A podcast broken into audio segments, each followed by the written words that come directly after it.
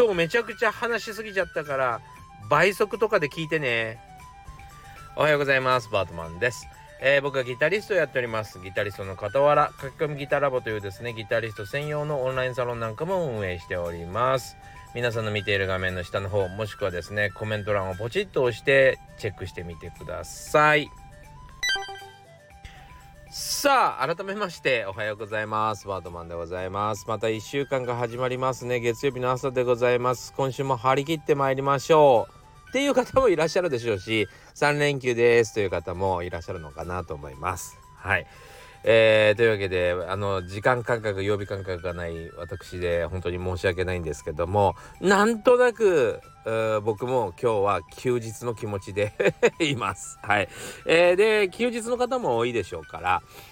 えー、今日もですねゆったり配信していきたいなと思っております。今日はですねちょっと時代が変わったよねって話とか、えー、ギターの音についてとかですね、えー、そしてえー、クリティカルシンキングを覚えようぐらいの感じでちょっと盛りだくさんにダラダラとちょっとお話ししたいかなと思っております。さあというわけでですね、えー、最近ねあのまあ本当に YouTube やってるおかげでよくこの世の中の潮目が変わっていくのがよく手に取るようにわかるんですけども、えー、本当に今、えー、ちょっと状況が変わったなと思っているのがですねまああのすごく、えっとこの間ね X にも投稿したんですけど、えー、すごくこうギター人口の裾野が広がったなと思うんですね。でその裾野が広がったなぁと思う、えー、理由がありまして、えー、まあちょっと僕じゃあこう何 ていうの興味も持たないようなえー、話にすごく熱心にお話をされて なんかそんなこと言ったらなんかずずいぶん高飛車なような感じだよね。でもあのまあ僕が高校生ぐらいの時には確かにそんなこと話したなっていうあの感じの話です。そう。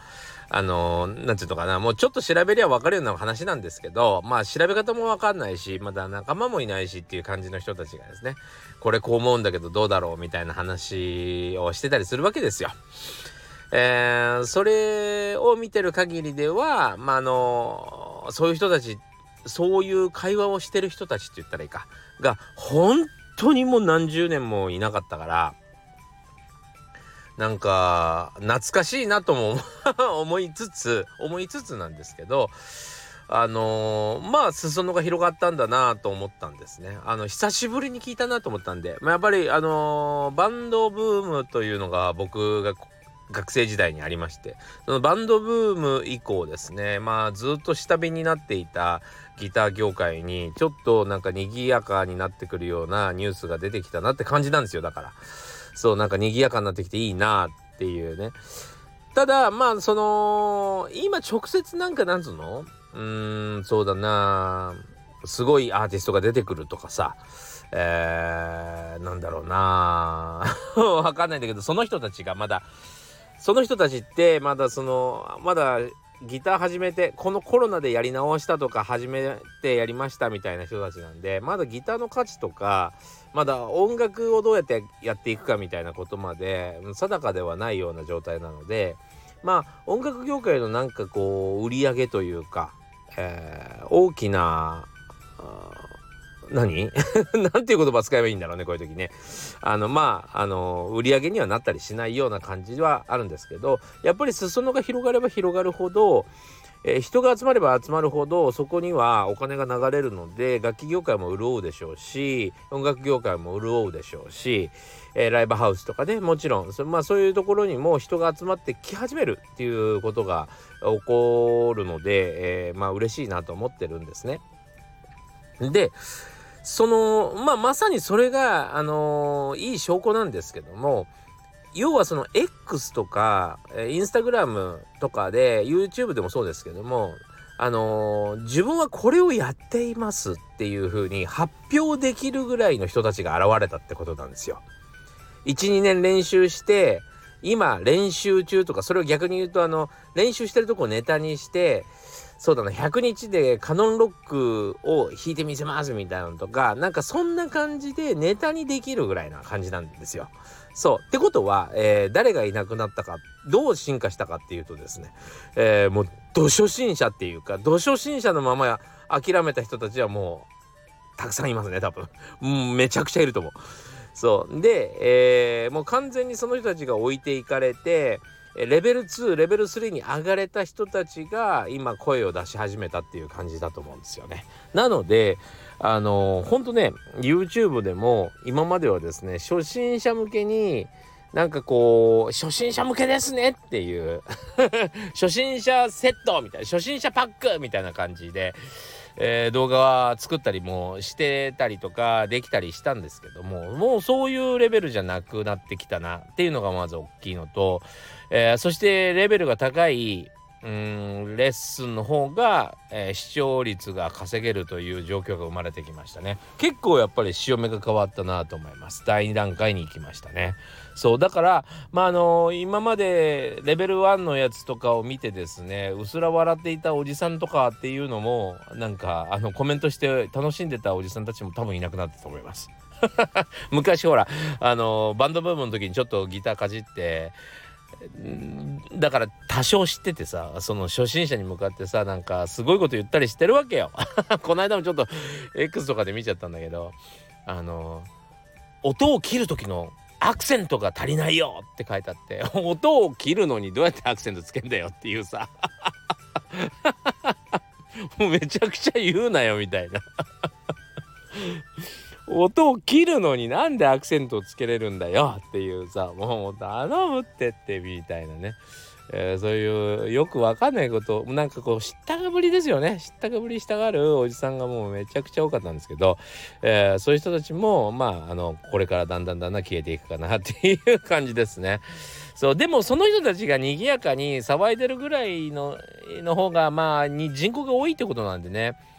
まあこの調子でちょっと何て言うのかなこのコロナのの流れを組んでですね。まだほら学生たちもどんどんどんどん出てくるわけなんでまだまだ初心者増えてほしいけどね本当はね。あのただまあちょっと潮目が変わったなというのがあのご報告でございました、えーまあ、楽器業界の方、えー、YouTube 業界の方。一回ちょっと考え直して今やってることを初心者向けにやってませんか？それもう当たりません。もう多分無理だと思います。はい。えー、もうちょっと先に進めるようなもうこれからはですね努力しないとうまくならないよねみたいなもう時代でございます。もうね YouTube それこそさコロナの中でもう YouTube とかいっぱいやる人出てきたわけじゃない。まあ俺もそうなんだけどさ。あのー、そういう人たちがもうなんつうのかな初心者向けにさこれだけやっとけばいいよとかさあのこういう風にやると簡単だよとかさもう散々こう使い倒したわけですよ。簡単そうな。おいこっち来てっていうこの甘い水はこっちにありますよみたいな。ことをねやりすぎちゃったんでもうねそれそういう言葉を使ったりすると嘘だなっていう風に、えー、感じるようにもうなっております。もうなっております。絶対なっております。あこれねあの音楽業界だけじゃなくてですね業界あのいわゆる EC だとかなんか販売関係の、えー、販売関係とかなんとかももう全部ね、えー、そこはねちょっとね危惧しておりますね。そういう言葉に対しては。うん。ちょっとそれは当たらないんじゃないかなみたいなね、えー、しっかり、えー、どっちかというと毎日、えー、ケアして肌を整えるとか、えー、そういうちょっと手間暇がかかりますよね。手間暇かかりますけど結果は出ますよみたいな方が、えー、信頼されてる信頼され始めた、えー、時期でございます。ちょっと皆さんご注意ください。何歳からでも早弾きはできる。早弾きを諦めた大人ギターリストに夢を達成させた革命的な方法を詰め込んだ一冊がヤマハから発売。プロギタリストであり3.5万人 YouTuber 末松和人の1日10分40歳からの早弾き双方革命。購入は Amazon 全国の書店にて。さあというわけでですね最初の話がもうめちゃくちゃ予定より長くなっちゃったんだけど。すいませんね。あの今日は休日なんであのゆったり聞くなりあの途中でやめるなり 好きにしていただけたらと思いますけども。えー、っと今日はですねギターの話をちょっとしようかなと思ってるんです。で実はここ数日ですね、えー、このあ週末と言ったらいいか。この週末はですね、えー、うちのサロンでもですねギターの話でちょっと盛り上がってます。で、まあ、どんな話かというとですねもうあのギターっていうのはあのまあいろいろ勘違いされているしまあほらあのまあコロナから始めた皆さんとかはですねやっぱりそのギター経験が浅いのでギターというものとあのギターというものに対して、まあ、勘違いしている方もたくさんいるわけですね。まあ当たり前ですよね。っていうか知らないわけですよね。そうなのでまあそこら辺の一つとしてですねギターってギターごとに音が違うわけですよ。音が違う。まあなぜ違うかというと作る人がですねまあ簡単な話作ってる途中にまあ材料集めてくるわけですよね。このパーツこのパーツとか。まあメーカーさんだったらこのパーツが今安いからこのパーツつけちゃおうかとか。まあその、えー、例えば10万円ぐらいのギターをえー、10万円ぐらいで販売する予定だから、まあ、その予算内に集まあ予算内で、えー、パーツを選ばなきゃいけないとか、まあ、いろいろ都合がありますよね。でその予算内で選ぶにしてもこのパーツいいじゃんあのパーツいいじゃんとか、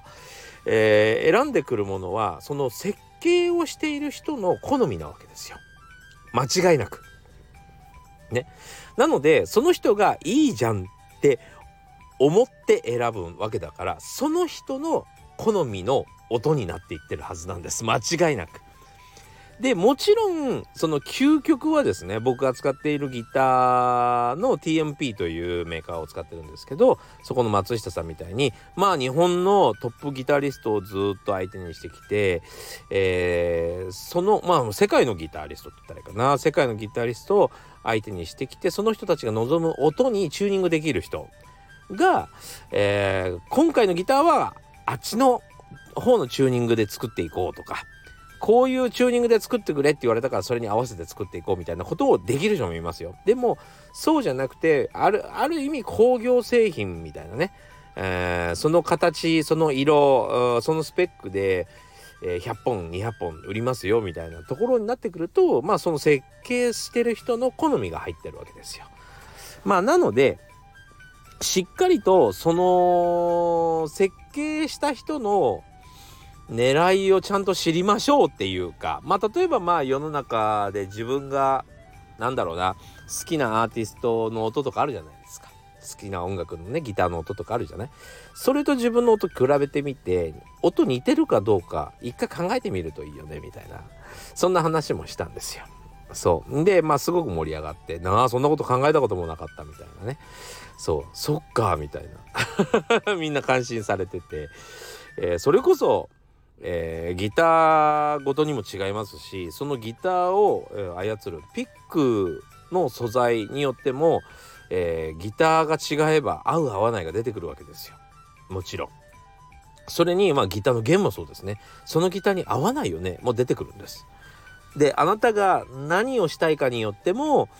えー、いろいろ変わってくるんですよ。だからまあ少なくともあなたが持っているギターの中でいいからその最高のギターなんか何が最高か分かんないんだからさとにかく自分が持ってるギターの中で一番弾きやすいよねっていうギターをまず1本、えー、ちゃんと選んでなんで弾きやすいんだろうなっていうのをちゃんと考えてみるってことがすごく大事で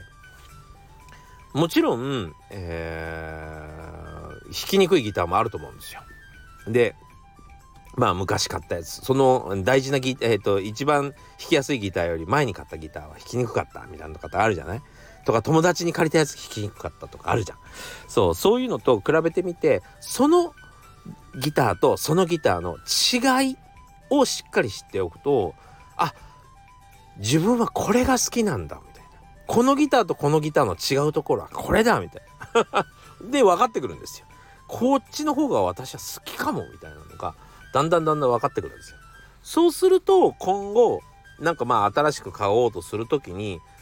自分はこっち系の方が好きだからうーんこあのまあ、まあ、こっちとこっちで、悩んだ時にはそれが含まれてる方にしようみたいな。ちょっとなんかあんまりにも曖昧にするとあれだね。例えばネックがですねローズウッドっていうのとメイプルっていうのがあるんですけど、えー、私はローズウッドの方が好きだから新しいギター買った時も、えー、ローズウッドにしようと思ったりとか。逆にローズウッド持ってるからえバリエーションとして今回はバリエーションとしてえメイプルを買った方がいいな要は違う音が出た方がいいよなみたいな感じで買うこともできるってことですね。まあそんなわけで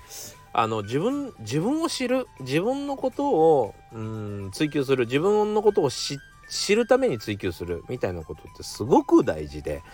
でそれこそがあなただけしか持ってないものななわけじゃないですかそれを綺麗と感じたりかっこいいと感じたりっていうのは、えーあなたしか持ってないものなので、えーそこがすごく貴重だし、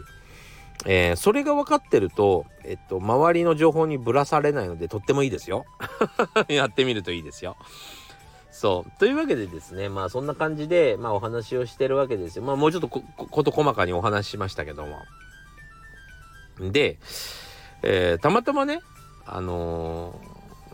さっきなんだけど、まあ YouTube 見たらさ、えーなぜ安いギターじゃないとダメ、あ、安いギターじゃダメなのか、みたいなことを挙げてる人いっぱいいるんだね。なんか YouTube の先生みたいな人でね。そう。まあこのテーマ面白いんでね。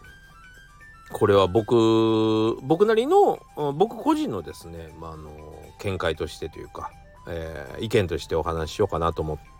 思いますけど、高いギターを買わなくてもいいって思ってる人は、まあ単純に経験不足かな。経験不足かなって言うと失礼だけどまあ責めてるわけじゃないんですけどまああのどんどんどん経験してくださいという感じですね。うん、あのまあそれにはねあのいろいろ理由がありますまあ高いギターを買う理由というのはですねまああのまあルイ・ヴィトンを買うみたいなもんですよ。一つはラグジュアリーな、えー商品であるということですね。そう。まああの機能じゃないということですよ。機能じゃない。あくまでもうールイ・ヴィトンというものが欲しいわけですね。高いそのバッグを肩から下げるということにえー自分の満足感を満たしてくれるわけじゃないですか。こんないいバッグを持っている私みたいに思えるわけじゃん。こんないい腕時計をつけている俺みたいなことですよ。こんなにいい車を転がしている俺って思ってる人って山ほどいるわけじゃない。そうそれと同じでやっぱりその自分が頑張ったご褒美だったりとか自分が、えーそれだけのうん高いものを使ったり持ったりできる、えーそういう人間であるということをですね表すいい方法なのかなと思ったりもしますよね。そうなのでもちろんあのルイ・ヴィトンのカバンじゃなくてももちろんどんな荷物でも入りますよもちろん。別に入るけどそういう話とはちょっと違うっていうことですよね。そう。そういうことが結構大事だったりしませんか？大事だったりしません？そう。全部があの同じビニール袋みたいだとちょっとつまんないよね。そう。だから同じでギターもですね、えーあれがいいこれがいいと、えー言ったり逆にまあそこにほらお金が発生するわけだから、えー徹底的にこうパーツにこだわってみる素材にこだわってみるってこともできるわけだし。まあそういう良さが一つありますよね。それとなんかやっぱり安いギターでよくねっていう人っていう人のまあ特徴というところで言うとですねあのまあ一人で活動してる人が多いかなっていう感じですね。あのまあこういうことなんですけども例えばバンドメンバーっているじゃない？でバンドメンバーもさ例えばわかんないけどそうだな、えー日本で言えば、えー若い時に、まあ、ビーズを聴いているとかグレイを聴いているとかなんかそういうアーティストを聴いてたりしてその時にはギターサウンドをちゃんと聴いてるわけですよ。自分はドラマーだだからっつってドラムしか聴いてないことはなくこのギターかっこいいなとかギターリフかっこいいなとか思って聴いてるわけよね。そうだからギター好きな人ってめちゃくちゃいるわけよ。なんだったらおあの俺らギタリストよりドラマーの方がなんだったらベースの方がめちゃくちゃギターに詳しかったりなんだったらめちゃくちゃ所有してる人もいるわけよ。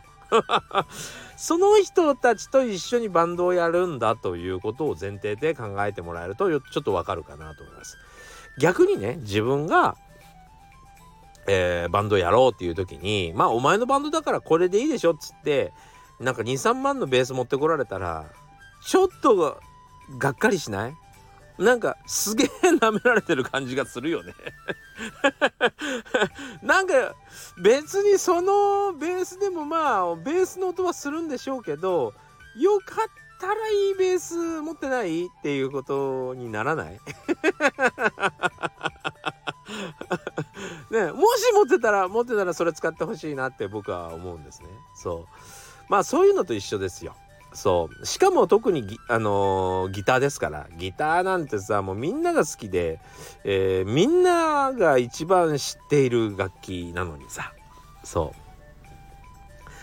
う。なのでそこにまあいやいやまあ23万でもまあ十分ですよ。23万のギターでも十分ですよっていうのは簡単なんだけど全然できるよ。俺だって全然7980円のギターで演奏できるよ。できるけどそういうことじゃないっていうそういうことを僕らって夢を与えに、えー仕事してるんだからそういうことじゃないですよってことですね。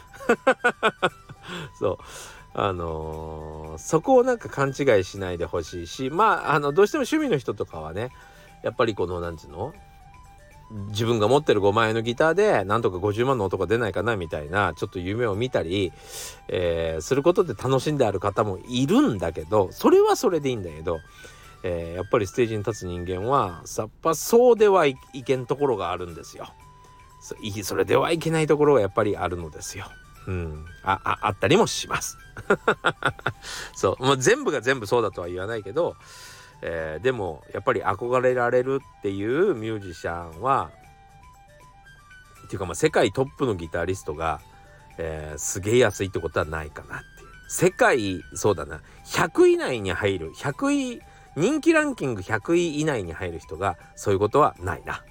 間違い間違いなく。なんか1000位ぐらいの人はいる。確かに。安いギターを使ってツアー回ってますっていう人は全然いる。そいやそれはそれでも全然いいしもちろん音楽だからプレイ内容とかにが良ければいいんだけど、えーでもそういうものじゃございません。それはちょっとあの布教しないでいただきたいなっていうのが正直なとこですね。さあじゃあちょっとあの予定にあった最後の話をしようと思うんで思うんですけどももう20分過ぎましたね。もう今日は長いんですけどお付き合いください、えーというわけでですねえー昨日ねまあちょっとダラダラダラダラと昨日の放送でですね、まあ、あのいろんな相談をねまあ受けましたよということで、えーまあこの世の悩みというかさなんかこういろんなことがうまくいかない時まあ自分も含めてねうまくいかない時とか、えー誰かの相談でどうこれどうしましょうみたいな時ってまあ大体ね、えー取り分がおかしいわけですね。もうそもそもあなたが最初に条件出しちゃっててその条件をもう満たしてる時点でもうそれそれ以上でも何でもないじゃんっていうことがあったりするわけですよ。そう。なのでその相手の都合関係なしにいろいろ決めちゃってるから、まあ、あのあなたの取り分が取り分ばっかりあって、まあ、だから売れないんですよねとかだから進まないんですよねみたいなことがまあ、えー多いわけですけども。まあ、そういう人たちにちょっとあの提案なんですけどなんかちょっと悩んでる人たちにって言ったらいいかななんかこうどうしたらいいかわかんないって思ってたりとかなんかこうすっきりしないんだよねってなんか進めていいのかどうかちょっと迷うんだよねみたいな気持ちがある人にですねちょっと、えーご提案なんですがクリティカルシンキングという考え方があるんですよ。いつも僕はあのロジカルシンキングねえラテラルシンキングなんてことをちょっと言うんですけども、えーそれはちょっと置いておいてなぜかというと、まあ、それを置いておく理由はですね世の中というのは理不尽だからですね。現実世界というのはめちゃくちゃ理不尽だから、うん、例えばまあすれ違ったから、えー殴られたみたいなことが、まあ、あの世の中では全然あるわけじゃん。で理由を聞くとなんか腹が立ったからとか、えーむしゃくしゃしたからとかっていう理由だったりするわけですよ。それで怪我するとかなんだったら命を落とす人もいたりするぐらいでしょ？世の中ってね。だからロジカルとかラテラルってばっかりは言ってられないんですよ。だから、えー最大のうーんミスを犯さないというか危険を、えー危険から逃れるためって言ったらいいかえー、危険を逃れるために考えなければいけないのはクリティカルシンキングですね。否定的思考ってやつですね。あのー、このまんまだとなんかこうすっきりしないってことはやる意味ないんじゃないの？みたいな感じ。そんな否定的なこと言うなよって言われそうなことをあえて考えてみるってことですね。そう。その、何て言うのかな、ちょっと隠していた部分というか、まあ、口に出しちゃいけないと思っている部分を、あえて考えてみるっていうことが、めちゃくちゃ大事なんですよね。で、その思考を、要はその、ちょっと否定的思考を打ち負かす準備ができてから、スタートさせると、えめちゃくちゃいいかなと思うんですね。まあ僕らの世界で言うと何だろうな。まあコンサートえー、したいと僕も思ってます。今年はコンサートたくさんしたいと思ってますし僕の体調が良くなり次第スケジュール入れたりとかみんなに会いに行ったりとか、えー、今年はできるだけしたいなと思っておりますがじゃあそのお金どうすんの？集客どうすんの？お前別に人気ないから来ないだろ人が。とかまあ否定的に考えるわけですよね。そう。それで、いや、確かにな、来ないかもな。ってことは、じゃあ何用意すれば行けるんだっけみたいな。行ってもいいなと思えるんだっけね。そしたら、まあ、事前に、え、ー、と、募集してみるとか。えー、クラウドファンディング使って、えー、先にチケット売ってしまうとか。ね、なんか方法があるかもしれない。まあ、サロンのメンバーにお願いして人を集めてもらうとか、サロンのメンバーの中で来てもらえる人をちゃんと募るとか。なんかわかんないけど。そう。今ちょっと適当に喋ってますよ。なんか、とにかく、手がかりになる人たちに頼れるかどうかをまず聞いてみるとかさ。そう。チケットをやっぱり半年前から売って、できるだけし、あの めちゃくちゃ宣伝頑張って、えー、集めていくのかとか。まあ、いろんなやり方がありますけども、とにかく、えー、保証っていう保証を打ちまくるって、あの、取りまくるってことですよね。そういう風にするためにはやっぱりクリティカルシンキングがめちゃくちゃ必要なんですよ。そうここをやらないで頑張りますみたいなことになる その一言で前に進めようとするから物事はほとんどうまくいかなくてやばいんですよね。頑張りますじゃなくてあの何をどう変えますか物理的にもうちゃんと、えー、何をしますどうしますでどういう数字が出なかったらやめます。ねえー、その時の負債も自分でかぶりますみたいなこと全部、えー、数字に残してノートに残して それで進めようと思えば大体のことうまくいきますよね。あのうまくいくっていうか最悪なことは免れる。そうそれすごい大事だと思うんですよね。このクリティカルシンキングをですねあの本当になんかこう知ってもらいたいな。特に僕の周りのクリエイターさんにはですね知ってもらえるともっと物事がスムーズにいくんじゃないかなと思いますね正直。だからあのまあ相談しに来られたりするわけですよ。まあねこうやって教えたりしている手前さ、えー、これってどうしたらいいでしょうねみたいな感じで相談はされるわけだけど、まあ、結果的に僕は何をやるかっていうとまあ一番その人がやってないことはクリティカルシンキングなんですよ。だから僕はクリティカルシンキングをやってやんなきゃなんないんですよ。そうすると人が頑張ろうと思っているところに嫌なことを言うおじさんっていうことで 終わるんだよね そうだからなんかそれはやっぱり、えっと、他人に言わせる前に自分で、えー、クリティカルシンキングをやってまあ誰がどう見てもそのプロジェクトはいいんじゃないって思える形に、えー、しておいた方がいいんじゃないかなと思いますね。うん、やっぱりこのこの世の中で、まあ、チャット GPT とかあったりとかそれこそ Web もある中でね Web ね Web もある中でもう調べるこ調べれるわけですよ何でもかんでも。ね、えー、一応なんかこう危険だなと思うことは事前に回避できるわけなのでそこはやっぱりじっくりやってから、えー、前に進ませるという癖はもうつけといた方がいいかなと思いますね。というわけで、えー、最近ではですねもう最大に長い 収録になってしまいました。30分も喋ってしまいましたね、えー、というわけで皆様ご視聴ありがとうございました。えー、まあ休日終わってしまいますけどゆっくり ゆっくりお休みできるような話でもなかったけど今日の話はね、えー、まあ、えー、最後の休日楽しんでください。というわけでですね、えー、また次回お会いしましょう。良い一日になりますように。それではまたね